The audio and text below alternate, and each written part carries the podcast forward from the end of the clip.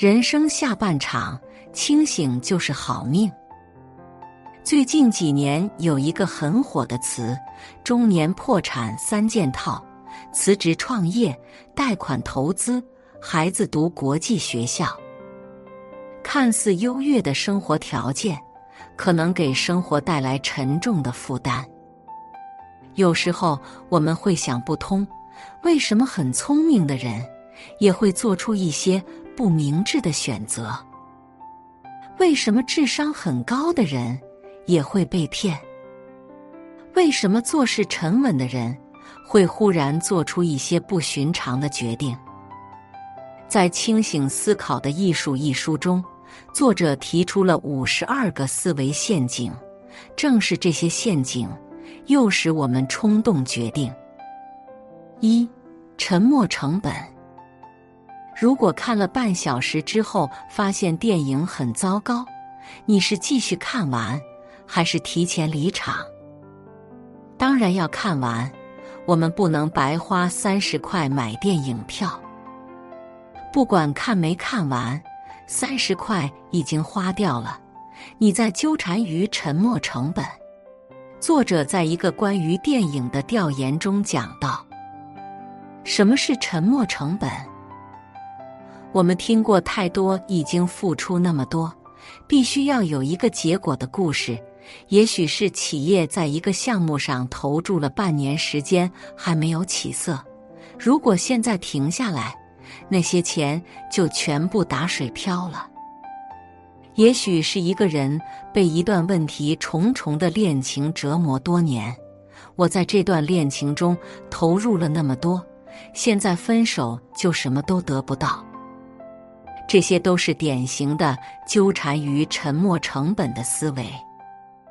每个决定，不管是私人的还是业务上的，始终是在不确定的情况下做出的。这种不确定情形下的权衡是一种理性行为。然而，在我们已经投入特别多的时间、金钱、情感等因素之后，沉没成本让人难以放手、难以释怀。于是，已经投资的钱、付出的感情，就成了继续做下去的理由。即使客观来看，坚持下去毫无意义。付出越多，沉没成本就越大，继续做下去的理由就越充分。之所以会有这样的荒谬行为，是因为人们把坚韧作为一种至高无上的品质，放弃就意味着不够坚韧。我们已经努力了这么久。我已经读了这本书的这么多页，可是我们所有对未来的设想，有可能兑现，也有可能落空。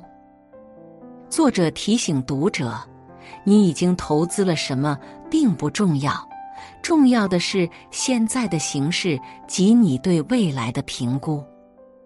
二、对比效应。畅销书影响力中。讲到一对兄弟西德和哈利的故事。二十世纪三十年代，他们在美国经营一家服装店，西德负责销售，哈利负责裁剪。每当西德发现站在镜子前的顾客真的喜欢一套西服时，他就会假装有点耳聋。当顾客询问价格时，西德就对他的兄弟喊：“哈利，这套西服多少钱？”哈利就从他的裁剪台上抬起头，回答说：“这套漂亮的棉质西服四十二美元。”这价格在当时高的离谱。而西德假装他没听懂似的，又问：“多少钱？”哈利重复那个价格。四十二美元。西德听完后，向他的顾客转过身来说：“他说二十二美元。”那位顾客听到后，就赶紧将二十二美元放到桌上，抢在可怜的西德发觉错误之前，带着昂贵的衣服匆匆离去。西德和哈利的故事建立在对比效应的基础上。当我们同时面对某种难看、便宜、小的东西时，我们就会判断出另一种东西更漂亮、更贵、更大。比如，当你将右手插进冰水里一分钟后，将两只手同时插进温水里，你会感觉左手的水是温的，而刚刚从冰水里出来的右手感觉水是烫的。一千块和一百块的东西，同样是多走十分钟的路，就能便宜十块钱。大多数人只会为了一百块钱的东西而多走一会儿，在一千块钱面前，十块钱就微不足道了。尽管十分钟的成本，十块钱的收获是毫无差别的。有时候你会发现，一个各方面条件都很优秀的人，选择了并不匹配的伴侣。而原因只是因为，当他身边都是非常厉害的人，反而会觉得普通人更好。虽然实际上对方并没有那么好。对比效应就这样引导我们对事实造成误判。三、控制错觉。电影里常常有一个画面：赌场，一个人快要输光了。他把所有赌注都压在这一局。如果他想要一个大一点的数字，掷骰子的时候就会特别用力；如果是要小一点的数字，就会掷得特别轻柔。我们以为力气的大小会影响数字的大小。相信我们能够控制或影响某种我们客观上无法控制或影响的东西的倾向，就是一种控制错觉。看球的时候，紧张时刻，明明不是运动员，脚也会跟着动起来，这自然对结果是毫无影响的，但我们误以为自己真的能影响结果。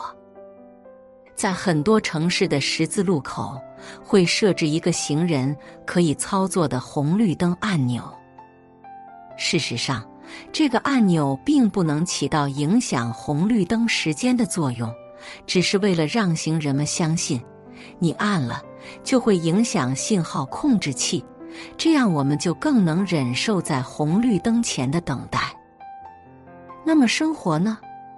你实际控制的？很可能比你以为的要少。把注意力集中在你真正能影响的少量东西上，其他的顺其自然才是真正的理性。四、框架效应。同样的事情可以有多种表达方式，比如你可以说：“垃圾桶满了，你怎么还不收拾？”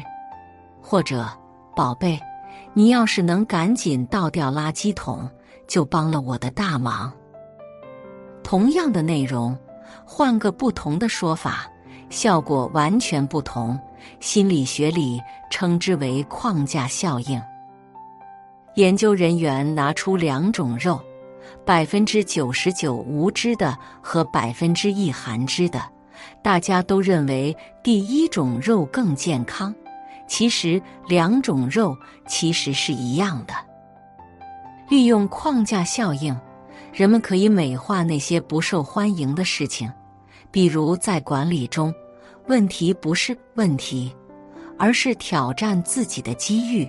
股价下跌被称为回调，被公司裁员要表达为从公司毕业。